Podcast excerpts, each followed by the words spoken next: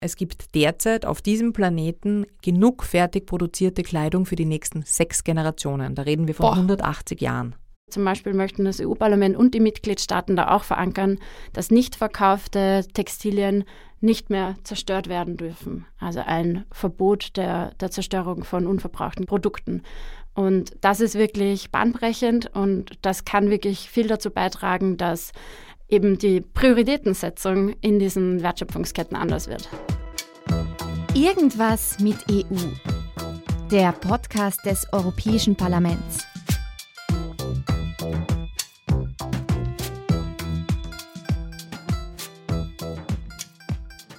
Hallo und herzlich willkommen bei Irgendwas mit EU, dem Podcast rund um die Europäische Union, das Europäische Parlament, europäische Themen und vieles mehr. Mein Name ist Nini Ziklauri, ich bin EU-Aktivistin und habe ein kleines Faible für Mode. Ja, Mode kann einiges, zum Beispiel eine universelle Sprache sprechen, Menschen auf emotionaler und ästhetischer Ebene abholen aber sie hat auch ganz klar ihre Schattenseiten. Wie ihr es eigentlich schon erahnen könnt, geht es heute um Kleidung mit dem Fokus auf ethische Mode, faire Arbeitsbedingungen und Umweltschutz. In meinem Kleiderschrank tummeln sich mittlerweile fast ausschließlich Secondhand-Sachen und ich versuche immer mehr nach dem Konzept des Capsule Wardrobe zu leben, also nach dem Prinzip weniger ist mehr und Kombination ist alles. Aber was hat das alles nun mit der EU zu tun? Beim Thema Fashion denkt ihr nun vielleicht nicht sofort an das Europäische Parlament, aber tatsächlich wird dort ganz schön viel darüber diskutiert und zwar unter den Schlagworten Kreislaufwirtschaft, Ökodesign und Lieferkettengesetz. Wir leben in einer Welt, in der unsere Ressourcen immer knapper werden und in der Klimakrise unseren ganzen Planeten verändert. Und die Textilbranche hat sehr großen und einen negativen Einfluss darauf. Wusstet ihr zum Beispiel, dass die Modeindustrie für etwa 10% der weltweiten Treibhausgasemissionen verantwortlich ist? Das ist mehr als die Emissionen aller internationalen Flüge und Schifffahrtsrouten zusammen. Die EU hat erkannt, dass wir große Lösungen benötigen, um unsere Zukunft zu sichern und Kreislaufwirtschaft ist eine dieser Lösungen. Also grob gesagt, die Idee ist, Dinge nicht einfach wegzuwerfen, sondern sie wieder in den Kreislauf zu bringen, sodass Neues daraus entstehen kann. Das EU-Parlament arbeitet gerade an konkreten Vorschlägen für die Textilbranche, die schon beim Design von Textilien beginnen. In dem Zusammenhang kommt auch das Lieferkettengesetz ins Spiel. Es verlangt von Unternehmen entlang ihrer gesamten Lieferkette auf Menschenrechte und Umweltschutz zu achten. Was das alles genau bedeutet, wie das EU-Parlament die nachhaltige Modezukunft mitbestimmt und was wir tun können, ähm, das wollen wir in dieser neunten Folge von Irgendwas mit EU herausfinden. Antworten gibt's von der deutschen EU-Abgeordneten Delara Burkhardt, die an der EU-Textilstrategie arbeitet, Nachhaltigkeitsaktivistin und Autorin Nunu Kalla sowie Anna Leitner, Lieferkettenexpertin der Umweltschutz-NGO Global 2000. Los geht's! Schön, dass ihr wieder mit dabei seid.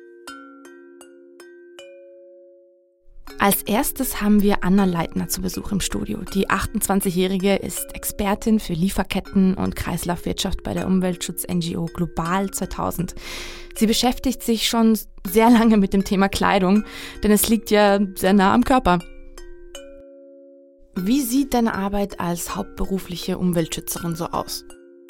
Sehr anders als im Klischee, würde ich sagen. Anders als im Klischee umarme ich wenig Bäume in meiner Arbeit, bin sehr wenig in der Natur, spreche aber dafür sehr viel mit unterschiedlichsten Menschen, also aus Ministerien, Verwaltung, aus Politik, aus Wirtschaft, von Unternehmen, großen und kleinen, natürlich Verbündeten, sehr viel aus anderen Organisationen, Gewerkschaften. Und das ist eigentlich der größte Inhalt so als Campaignerin. Der Alltag ist dadurch sehr abwechslungsreich und es geht auch sehr viel um die Kommunikation der Themen. Aber um mal ganz von vorne anzufangen, Anna, warum sind Textilien so ein wichtiger Aspekt auf dem Weg zu einer nachhaltigen Welt? Die Bekleidungsindustrie ist einfach eine der verschmutzendsten Industrien weltweit und auch direkt in Europa. Also die Färberei zum Beispiel von den Stoffen, aber auch schon die Produktion der Fasern. Was viele nicht wissen, ist, dass die Polyesterfasern ja aus Erdöl und Erdgasabfallprodukten quasi direkt auch gemacht werden. Das heißt, es ist eigentlich Plastikkleidung, die mittlerweile schon über 50 Prozent der Textilien ausmacht. Und das führt wiederum dann am Ende der Lebenskette zu Mikroplastik, zu riesigen Müllbergen, aber auch eine Umweltgerechtigkeitsperspektive natürlich. Wo sind die Fabriken, die dann die Treibhausgasemissionen, aber auch Feinstaubemissionen, andere Chemikalien ausstoßen? Die sind großteils mittlerweile in Ländern, wo der Schutz für Menschen gering ist. Das heißt, die Fashionindustrie ist wirklich durch und durch eine, ein, ein Verschmutzerin der Superlative. Wie könnten wir dafür sorgen, dass Textilien fair produziert werden, also ohne Schaden für Menschen und Umwelt anzurichten? Damit wir zu einer Vision kommen, wo wir Textilien haben, das Quant, das wir, das wir tragen und brauchen, ohne dass das auf Kosten anderer geht, ohne dass das auf Kosten der Zukunft geht, muss sich richtig viel ändern. Das muss auch mal so gesagt werden. Da genügt kein Tinkering around the edges, da genügt kein ein bisschen ausbessern da und dort. Da braucht es wirklich einen Systemwandel, da braucht es Wandel darin, was wir priorisieren als Gesellschaft. Priorisieren wir schnelle Fashion, Fast Fashion, die Trends nachläuft? Priorisieren wir den Gewinn, den Unternehmen dadurch generieren? Oder priorisieren wir wirklich das Bedürfnis, dass wir Kleidung tragen? Priorisieren wir die Menschen, die die Kleidung produzieren und priorisieren wir die Umwelt, die auch eben unter dem jetzigen System leidet? Das heißt, da braucht es wirklich neue Gesetze, da braucht es auch aber neue Mindsets in einer Weise, damit wir tatsächlich zu dieser Vision kommen dass sich vieles ändern muss, vor allem Gesetze, davon ist auch Nunu Kalla überzeugt. Die 42-jährige Wienerin ist Nachhaltigkeitsaktivistin und Autorin und veröffentlichte 2013 ihr erstes Buch Ich kauf nix. Darin berichtet sie von ihrem Selbstversuch der Shopping-Diät, also ein ganzes Jahr lang keine neue Kleidung zu kaufen. Woher kommt das? Wie bist du zu dieser Aktivistin für Nachhaltigkeit geworden? Also grundsätzlich Aktivistin, weil ich habe zwei sehr viel ältere Brüder und wenn man da zugehaut hat, ist man quer durchs Vorzimmer geflogen und hat einen Kater geschlagen. Das heißt, man musste sich anders wehren und das hat meine Pappen geschliffen und meinen Sinn für Gerechtigkeit. Was den Aktivismus für die Nachhaltigkeitsthemen angeht, ich habe, ist auch schon wieder ewig her, vor über zehn Jahren, beschlossen, aus komplett unökologischen und unsozialen Gründen, sondern aus einem einfachen, lieber Ex-Freund, die beweise ich's, beschlossen, mir ein Jahr lang keine neue Kleidung zu kaufen und mir in der Zeit aber anzuschauen, wo kommen meine Sachen eigentlich her. Mhm. Und das war ein echter Wendepunkt in meinem Leben. Also das war das erste Jahr in meinem Leben, wo ich wirklich ausschließlich Sachbücher gelesen habe, wo ich mich von einem Thema ins nächste recherchiert habe, immer rund um Textilproduktion. Und Achtung, Wortwitz, ich habe den roten Faden meines Lebens gefunden, weil dieses Thema, ich werde es mein Leben lang nicht verstehen, dass am anderen Ende der Welt Menschen und Umwelt leiden, nur damit ich heute ein grünes und morgen ein blaues T-Shirt anziehe. Mhm. Du hast mal irgendwo geschrieben, dass du eine Allergie gegen Fast Fashion hast. Kannst du uns das erklären? Was meinst du damit? Äh, genau das, genau dieser Gedanke daran, ähm, ich sehe am fertigen Produkt nicht, wie es produziert wurde. Ich sehe es nicht. Ich sehe das Material und ich sehe den Preis. Ich sehe nicht, wer das in der Hand gehabt hat. Ich sehe nicht, in welchen Fabriken das gelegen ist. Ich sehe nicht, welche Pestizide auf der Baumwolle gelandet sind. Ich sehe es einfach nicht. Und gerade die Fast-Fashion-Konzerne lügen uns da teilweise wirklich das Blaue vom Himmel. Also ich habe mich vor circa einem halben Jahr durch die ganzen Nachhaltigkeitsreports der großen äh, Fast-Fashion-Konzerne, also H&M, C&A, Mango, Sarah und also Inditex in dem Fall, durchgearbeitet habe kein Schmerzensgeld dafür bekommen. Und es ist, es macht einfach nur aggressiv und wütend und, und Ausschlag, wenn ich sehe, was, was für Wahnsinnigkeiten die da reinschreiben. Das beste Beispiel ist, alle gehen sie jetzt riesig hausieren mit dem Thema recyceltes Polyester. Mhm. Das ist jetzt, das rettet jetzt die Welt, das ist jetzt die Lösung. Sorry to say, ist es nicht. Denn das Problem bei Polyester besteht nicht am Anfang der Produktionskette, weil was mit unserem Erdöl passiert, das sind andere Themen sehr viel problematischer. Ich sage nur, was im Tank landet zum Beispiel. Ja. Aber das Problem bei Polyester liegt am Ende der Kette, liegt bei, wenn ich das T-Shirt, das Kleid oder was auch immer wasche weil dann entstehen Fasern. Jede Kleidung fasert beim Waschen, aber bei Polyesterkleidung ist das reines Mikroplastik. Und da ist es kupft wie katscht, ob das jetzt recyceltes Polyester oder neues Polyester ist. Das ist einfach egal. Und dass sie das nun die ganzen Konzerne dafür verwenden, um uns zu erklären, wie nachhaltig sie nicht unterwegs sind, so, ja, Ausschlag. Ich kann es nicht anders sagen. Wie entscheidest du, ob du ein Kleidungsstück kaufst und wie entlarvst du dabei mögliches Greenwashing? Zum Beispiel das, was du auch heute trägst. Also, wo ah, das, das, was ich heute ja. trage, ist ein Kleid von einer deutschen Designerin, die was ganz was Tolles gemacht hat. Und zwar, ich bin mit meiner ganzen Körpergröße und meinem Körperumfang ähm, etwas mehr als der Durchschnitt und habe da teilweise echt ein Problem, weil Größe 44 ist bei mir, naja, Bauch einziehen. Äh, und die macht Plus-Size-Kleidung. Und bei der Plus-Size-Kleidung hast du aber das Problem, dass du oft nicht eben so nur die ganz dünnen Baumwollstoffe oder so verwenden kannst, weil zwei Mann zählt Optik. Das heißt, das muss ein bisschen fester sein, da muss ein bisschen Zug drinnen sein. Also auf dieses, ich bin sehr froh, dass ich dieses Kleid heute angezogen habe, damit ich drüber reden kann. Mein ganzer Kleiderschrank ist voll von Kleidungsstücken, über die ich solche Geschichten erzählen kann, weil ich es einfach weiß, weil es mich interessiert, wo meine Sachen herkommen. Mhm na sagen wir, es ist mein halber Kleiderschrank, die andere Hälfte ist Secondhand. Weil das ist das Ökologischste, was du machen kannst. Wir haben, vor ein paar Wochen habe ich das gelesen, es gibt derzeit auf diesem Planeten genug fertig produzierte Kleidung für die nächsten sechs Generationen. Da reden wir von Boah. 180 Jahren. Wir brauchen einfach die Neuproduktion nicht. Und das nämlich ganz allgemein und das bringt mich auch zum letzten Satz, wie ich mir überlege, ähm, wenn ich ein neues Kleidungsstück kaufe, was da meine Gedanken sind. Der allererste Gedanke ist, brauche ich das wirklich? Und das löscht schon bei mir mal gute 80 Prozent der Kaufimpulse aus. Wie stellst du dir so eine Kreislaufwirtschaft für die Textilbranche vor? Hm, was sind da so die Schwierigkeiten? Was am aller, allerwichtigsten ist, ist, dass sich die Kreisläufe verlangsamen, dass sich die Produktionszyklen verlangsamen, dass nicht mehr 30 bis 50 Kollektionen in den Läden hängen, dass Webseiten wie ASOS oder Boohoo oder, oder Shein und wie sie alle heißen, nicht bis zu 3000 neue Kleidungsstücke am Tag online stellen können. Das muss langsamer werden statt schneller. Wenn wir jetzt Richtung Kreislaufwirtschaft denken, dann haben wir ein, die größte Herausforderung bei den Materialien, weil zum gegebenen Zeitpunkt ist grob geschätzt ein bisschen über ein Prozent der Kleidung, die wir tragen, recycelbar. Überhaupt mal recycelbar. Weil der Stand der Technik ist, dass ich nur Monofasern recyceln kann und da auch nicht alle. Das, was wir aber Fast Fashion kaufen, ist zu 99 Prozent Mischfaser. Da haben wir Polyester-Viskose-Mischungen. Bei Primark kriegst du oder bekamst du vor der Inflation T-Shirts aus 50% Viskose, 50% Polyester um 2 Euro. Warum?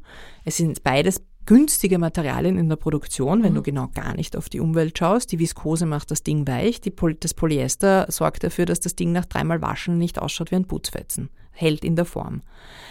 Das Ding ist Sondermüll. Das kannst du nicht recyceln, das geht nicht.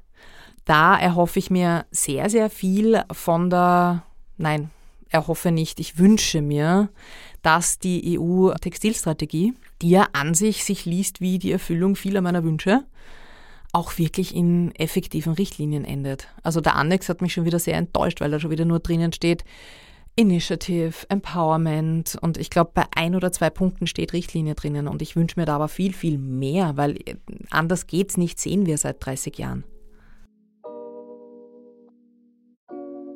Eine, die an der EU-Textilstrategie arbeitet, ist Delara Burkhardt. Die 30-jährige Deutsche sitzt für die SND-Fraktion im Europäischen Parlament und ist Mitglied im Ausschuss für Umweltfragen, öffentliche Gesundheit und Lebensmittelsicherheit. Sie hat uns ein paar Sprachnachrichten geschickt. Ich setze mich dafür ein, dass Nachhaltigkeit nicht nur ein Luxus für wenige Menschen in Europa ist, sondern zum Standard auf unserem Markt wird. Und das tue ich in den Bereichen Entwaldung und Kreislaufwirtschaft. Wir wissen, dass unser Konsum in Europa von Textilien dazu beiträgt, dass es sklavenähnliche Arbeitsverhältnisse in der Modebranche gibt, aber auch Umwelt massiven Schaden davon nimmt in den Produktionsländern, wo die Textilien produziert werden, Bangladesch und Co. Du bist Berichterstatterin für die EU-Strategie für nachhaltige und kreislauffähige Textilien. Worum geht es da? Wir sprechen uns in diesem Bericht dafür aus, dass wir in Europa mit unserem Konsum von Kleidung nicht mehr zu Ausbeutung von Mensch und Natur beitragen wollen. Und dafür müssen wir das Modell Fast Fashion überwinden. Dafür machen wir ganz konkrete Politikvorschläge, weil wir nämlich mit Standards, die auf dem europäischen Markt festgesetzt werden, dafür sorgen können, dass Textilien in der EU nachhaltiger und fair werden. Und genau diese Standards setzen wir in den Bericht. Warum bedarf es einer EU-Gesetzgebung? Nur ein Prozent der Textilien, die in Europa genutzt werden, können überhaupt recycelt werden. Und das ist viel zu wenig. Und damit das höher wird, müssen wir dafür sorgen, dass es Mindestdesignstandards gibt, weil 80 Prozent der Umweltauswirkungen eines Kleidungsstücks entscheiden sich in der Designphase. Und wenn wir dafür sorgen, dass Textilien nachhaltiger designt werden müssen, dann ist das ein riesiger Schritt, der dann eben auch alle anderen Prozesse noch leichter macht, wie zum Beispiel das Recycling. Kurzfristig müssen wir dafür sorgen, dass Arbeitnehmerinnen und Arbeitnehmer bessere Arbeitsbedingungen in der Branche haben. Und das machen wir, wenn wir Unternehmen dazu verpflichten, transparent zu sein und über ihre Lieferketten auch transparent zu berichten. Kurzfristig sorgen wir dafür, dass die Arbeitsbedingungen in der Branche besser werden können, indem Unternehmen zum Beispiel zur Transparenz verpflichtet werden. Auch kurzfristig wirkt das, wenn wir Designanforderungen an Textilien ändern, eben diese nachhaltiger produziert werden müssen. Langfristig machen wir damit das Modell Fast Fashion unattraktiv für Unternehmen, weil es eben kein Vorteil mehr sein darf, sein Geschäftsmodell auf Ausbeutung von Mensch und Natur auszurichten. Im Juli 2023 hat das Europäische Parlament seine Position zu Ökodesign angenommen. Was, was bedeutet das? Was beinhaltet der Bericht? Mit den Ökodesign-Standards erweitern wir Standards, die es bereits für Großelektrogeräte wie zum Beispiel Kühlschränke gibt, nämlich dass es Mindestdesignstandards gibt, wie Produkte nachhaltig produziert werden können. Und genau diese Standards wollen wir zum Beispiel auch für den Textilsektor. Und das legt unsere Position fest. Und damit gehen wir jetzt in Verhandlungen mit den Rat und Kommission. Unser Bericht kommt völlig ohne Konsumentenshaming raus, weil es nicht deine Schuld ist, dass du, in, wenn du in ein Unternehmen gibst, in den meisten Unternehmen gar nicht nachvollziehen kannst, woher ein Produkt kommt, unter welchen Arbeitsbedingungen das hergestellt wurde. Im Gegenteil ändern wir ja mit zum Beispiel der Ökodesign-Richtlinie und generell, wenn wir uns an Textilien wagen, dass unser Markt in der EU Standards setzt. Das kann er machen, weil wir einen gemeinsamen Binnenmarkt haben. Und deswegen ist es wichtig, dass wir sagen, du kannst nicht als Individuum entscheiden, ob Fast Fashion jetzt ein Business Case ist oder nicht, sondern wir machen da gemeinsame Regeln als Gesellschaft und genau daran sind wir dran. Delara Burkhardt hat sie gerade schon angesprochen, die EU-Ökodesign-Richtlinie, die gerade im Parlament besprochen wurde. Jetzt habe ich wieder Katharina Pacher vom EU-Parlament hier, die mir in unserem EU-Facts ein bisschen mehr darüber erzählen wird. Also, Katharina, was ist das eigentlich? Ökodesign ist eine europäische Richtlinie von 2009. Sie zielt darauf ab, die Reparatur und die Wiederverwendung und das Recycling von Konsumgütern zu erleichtern. Das soll ihre Auswirkungen auf die Umwelt verringern. Bisher galt das Ökodesign jedoch nur auf energieverbrauchsrelevante Produkte, also zum Beispiel Kühlschränke oder Klimaanlagen. Jetzt ist es aber so, dass die weltweite Textilproduktion sich zwischen 2000 und 2015 fast verdoppelt hat, während sich die Nutzungsdauer von Kleidung im gleichen Zeitraum um rund 36 Prozent verkürzt hat. Und Prognosen zufolge wird es auch so weitergehen. Immer mehr produzierte Kleidung, die immer kürzer getragen wird.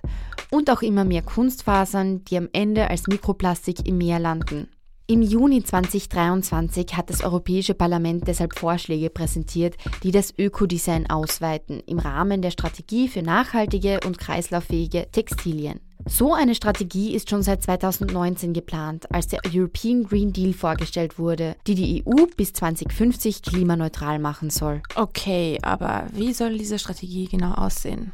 Also als erstes einmal soll die sogenannte geplante Obsol Obsoleszenz verboten werden. Ja, man merkt schon, das Wort ist sehr schwierig und das alles klingt sehr kompliziert, aber das bedeutet einfach, dass HerstellerInnen die Lebensdauer eines Produktes nicht planmäßig einschränken dürfen. Beispielsweise wird Kleidung häufig billig und minderwertig hergestellt, damit sie schneller verschleißt und nicht repariert werden kann. Ja, das Parlament hat den ursprünglichen Vorschlag der Europäischen Kommission auch um einen ganz wichtigen Punkt ergänzt, nämlich einem Verbot der Vernichtung von unverkauften Textilien, Schuhen und elektronischen Geräten. Das richtet sich insbesondere gegen die sogenannte Fast Fashion. Also Kleidung soll nicht verbrannt werden. Was noch? Ja, genau. Und ein digitaler Produktpass soll die Transparenz erhöhen. Denn damit können sich Verbraucherinnen über die Nachhaltigkeit von Produkten informieren. Bürgerinnen wie du und ich können dann Greenwashing leichter erkennen, ohne großen Aufwand. Was umfasst diese Ökodesign-Richtlinie noch? Die erweiterte Ökodesign-Richtlinie soll Unternehmen außerdem dazu verpflichten, über einen angemessenen Zeitraum hinweg Ersatzteile und Zubehör anzubieten. So können wir als Verbraucherinnen Produkte einfacher reparieren oder reparieren lassen. Für TextilherstellerInnen soll es noch weitere Regeln geben. Zum Beispiel soll Kleidung weitgehend aus Recyclingfasern bestehen und keine Schadstoffe enthalten. ArbeiterInnen sollen unter guten Bedingungen tätig sein und die Umwelt darf nicht belastet werden. Das alles könnte einen massiven Umschwung in der Modebranche bedeuten, sowohl im Hinblick auf Umweltschutz, aber auch bei dem Thema Menschenrechten. Und was nun? Ja, im Folgenden wird im sogenannten Trilog beraten. Wieder ein kompliziertes Wort. Also das heißt, dass das Europäische Parlament kommt mit der Europäischen Kommission und den Mitgliedstaaten zusammen, um das Gesetzgebungsverfahren abzuschließen und nachhaltige Produkte mit der Ökodesign-Richtlinie zur Norm zu machen. Danke vielmals, das klingt doch schon mal super.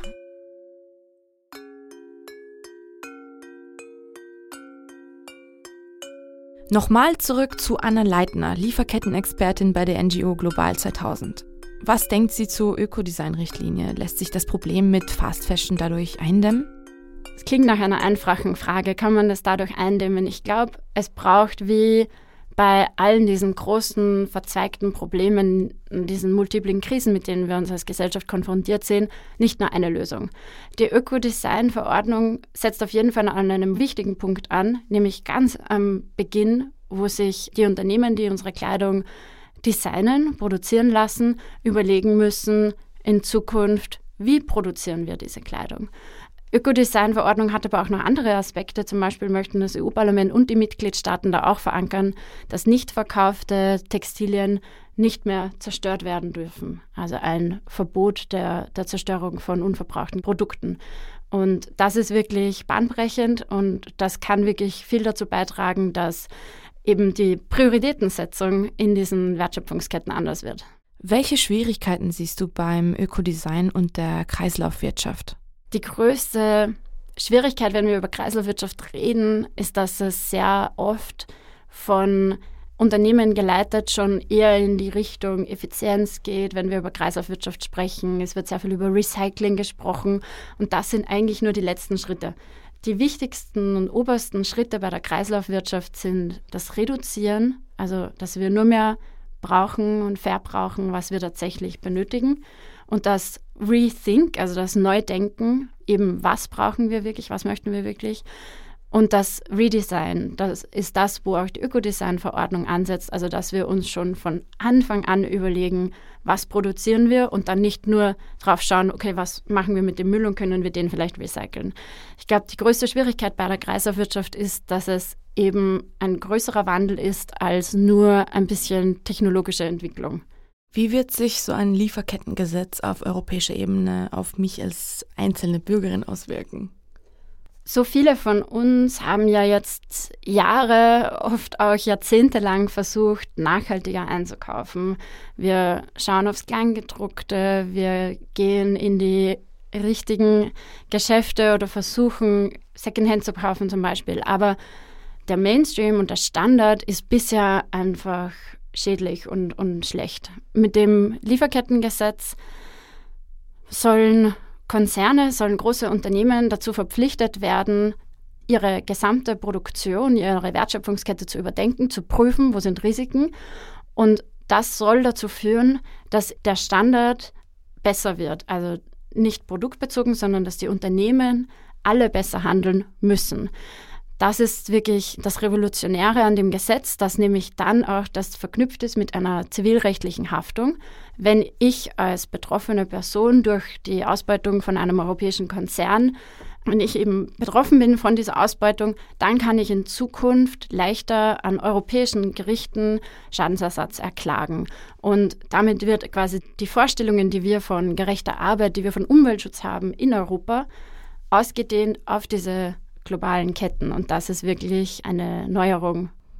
Apropos global, wenn wir ein bisschen über den Tellerrand schauen, außerhalb von Europa, wie wirkt sich so ein europäischer Ansatz auf die Drittstaaten außerhalb Europas aus? Wird dadurch so eine globale Wirkung auch erzielt? Die Forderung nach so einem Lieferkettengesetz und nach einem Gesetz, das die europäischen Konzerne zur Verantwortung bringt, kommen ja ganz stark aus Ländern des globalen Südens von Menschen, die jetzt betroffen sind und die schon Jahre, Jahrzehnte dafür kämpfen, dass da dieser Macht dieser multinationalen Konzerne Einhalt geboten wird.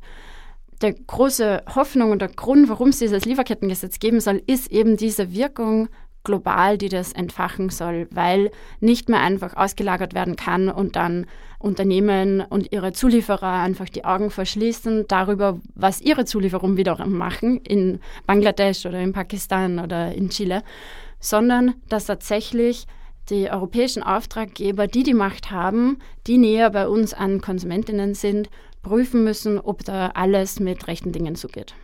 Jetzt muss ich meine zwei Herzensfragen stellen, wie immer.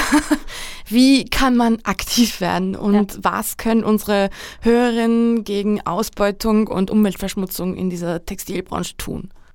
Wir haben wirklich die Hebel in der Hand, aber eben nicht nur als Konsumentinnen, sondern als Bürgerinnen. Wir können dafür sorgen, dass wir Politikerinnen haben und die, die wir haben, auch zur Verantwortung ziehen dafür, was sie tun, ob sie Gesetze machen, die uns das Leben erleichtern, demonstrieren, Petitionen unterschreiben. Wir können als Bürgerinnen darüber sprechen, wir können mit unseren Freundinnen, unserer Familie darüber sprechen, damit wir gemeinsam diesen Mindset-Shift, diese Änderung in den Gedanken auch schaffen. Was brauchen wir wirklich, was wollen wir wirklich und was wollen wir priorisieren. Ja, darüber sprechen, andere motivieren, sich politisch zu engagieren, das ist enorm wichtig. Im Juni 2024 ist Europawahl. Da können wir mit unserer Stimme mitentscheiden, wie es weitergeht. Gemeinsam können wir da was ändern. Nur manchmal ist das mit der Motivation auch etwas schwierig. Das weiß auch Nunu Kalla von Aktivistin zu Aktivistin, wie schaffst du es, nicht die Motivation, also für mehr Nachhaltigkeit in deinem auch persönlichen Leben zu verlieren, wo gleichzeitig so viele Großakteure ja. untätig bleiben, immer noch? Zugegeben ist das manchmal ganz schön schwer. Und ich habe wirklich Momente, also immer wieder, ich hatte vor fünf Jahren so einen Moment, ich hab, bin jetzt, glaube ich, auch am Weg, nicht in diesen Moment zu geraten, wo ich einfach gar nicht mehr kann wo es einfach wirklich zu viel ist. Und zwar nicht aus dem Impuls heraus, ich muss jetzt die Welt retten und oh Gott, ich habe so viele böse Gegner, weil das ist mir schon völlig klar. Ich bin das kleinste Zahnrad. Äh, vergiss mich. Also das ist, da mache ich keinen großen Unterschied. Aber nichtsdestotrotz ist meine Arbeit keine gedankenlose ich stehe nicht am Fließband und ich sitze nicht an der Kasse und fahre die Produkte drüber und denke nicht nach und denke nur dran nach, wann ich die Pause habe, sondern da ist einfach Engagement drinnen in der Arbeit. Und das geht für mich auch nicht anders. Ich, ich kann irgendwie gar, also ohne dass es, dass es mich wirklich motiviert, arbeite ich, glaube ich, gar nicht, weil ich im Grunde meines Herzens sturzfaul bin. Aber genau das laugt einfach auch wirklich aus. Und da muss ich mir wirklich bewusst meine Pausen und meine Abstände nehmen und sagen, so aus, ich bin jetzt nicht euer aller Ökogewissen, was ich eh nicht bin. Hallo Leute, ich bin kompletter Durchschnitt. Aber hin und wieder muss man sich halt wirklich ganz rausnehmen. Ja, voll. Feel you. ähm, ja, gibt es noch etwas, was dir am Herzen liegt, auch zu dem Thema, was du loswerden wollen würdest? Wie ich vor eben über zehn Jahren mit diesem Thema angefangen habe, bin ich ganz, ganz oft herumgelaufen mit dem Spruch, ähm, du hast es in der Hand, du hast den, äh, mit deiner Geldbörse hast du die Macht, du entscheidest, welches System du finanzierst. Von dieser Formulierung bin ich komplett weggekommen, weil ich inzwischen festgestellt habe, ich lerne ja auch was dazu, dass das eine komplett neoliberale Erzählung ist, also eine komplett nur auf den persönlichen Erfolg bezogene. Und mir ist es jetzt wichtig, Leuten zu sagen, klar, dein eigener Konsum ist etwas Wichtiges und damit kannst du für dich deine Welt ähm, gestalten, dein Zuhause, dein, was dich umgibt. Aber viel, viel wichtiger ist, du musst laut sein. Du bist, du hast nicht nur eine Stimme mit deiner Geldbörse, du bist ein politischer Mensch, du bist Bürger, Bürgerin. Du kannst Position abgeben, du kannst dich engagieren, du kannst laut sein. Und das halte ich halt für wirklich wichtig, dass da einfach eine vielleicht mal kritische Masse zusammenkommt, die sagt, hey Leute, bietet uns den Scheiß einfach nicht mehr an, wir wollen nicht mehr. Und dass das nicht nur über, uh, die Kunden kaufen es nicht, läuft.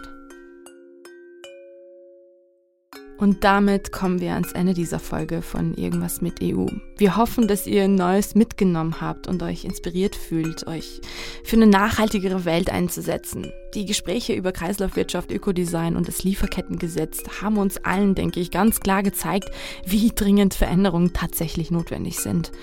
Wir können nicht so weitermachen wie bisher. Fast Fashion darf keine Zukunft haben. Die Europäische Union arbeitet schon daran, dass Mode nachhaltiger wird, aber sie allein kann es nicht schaffen. Jeder einzelne von uns kann etwas beitragen, damit Mode nicht automatisch Ausbeutung und Umweltzerstörung bedeutet. Vor allem durch politisches Engagement, wie Anna Leitner und Nunu Kala betont haben. Es ist wichtig, dass wir unsere alten Gewohnheiten überdenken und gemeinsam neue Lösungen finden, um das System nachhaltig zu verbessern.